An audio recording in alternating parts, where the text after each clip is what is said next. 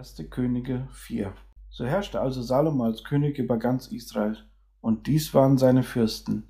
Asaja, der Sohn Zadoks, war hoher Priester, Elihoreb und Ahia, die Söhne Sisas, waren Staatsschreiber, Josaphat, der Sohn Ahiluds, war Kanzler. Benaja, der Sohn Jojadas, war oberster Heerführer. Zadok und Abiathar waren Priester. Asaja, der Sohn Nathans, war über die Vögte gesetzt.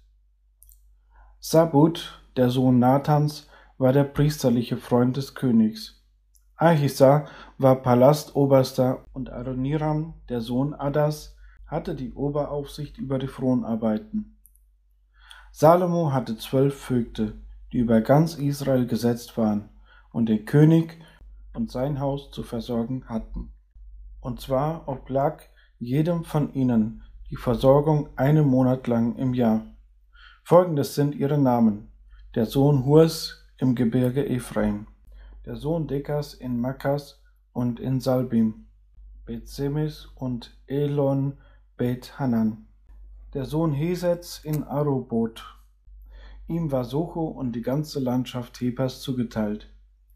Der Sohn Abinadabs, der das ganze Hügelland von Dor unter sich hatte. Er war mit Salomos Tochter Tapat verheiratet. Bana, der Sohn Ahiluds in Tanach, Megiddo und ganz Bethsean.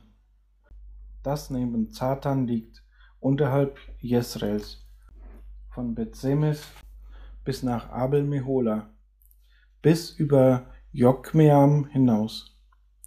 Der Sohn Gebas in Ramoth in Gilead, dem die Zeltdörfer Jairs des Sohnes Manasses, die in Gilead liegen, zugeteilt waren. Dazu gehörte auch der Landstrich Akrob in Basan. Sechzig große Städte mit Mauern und ehernen Riegeln.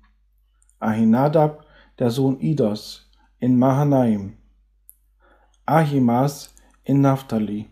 Auch er war mit einer Tochter Salomos mit Basmat verheiratet. Bana, der Sohn Husais, in Assa und Bealot. Josaphat, der Sohn Paruas, in Issachar. Simei, der Sohn Elas, in Benjamin.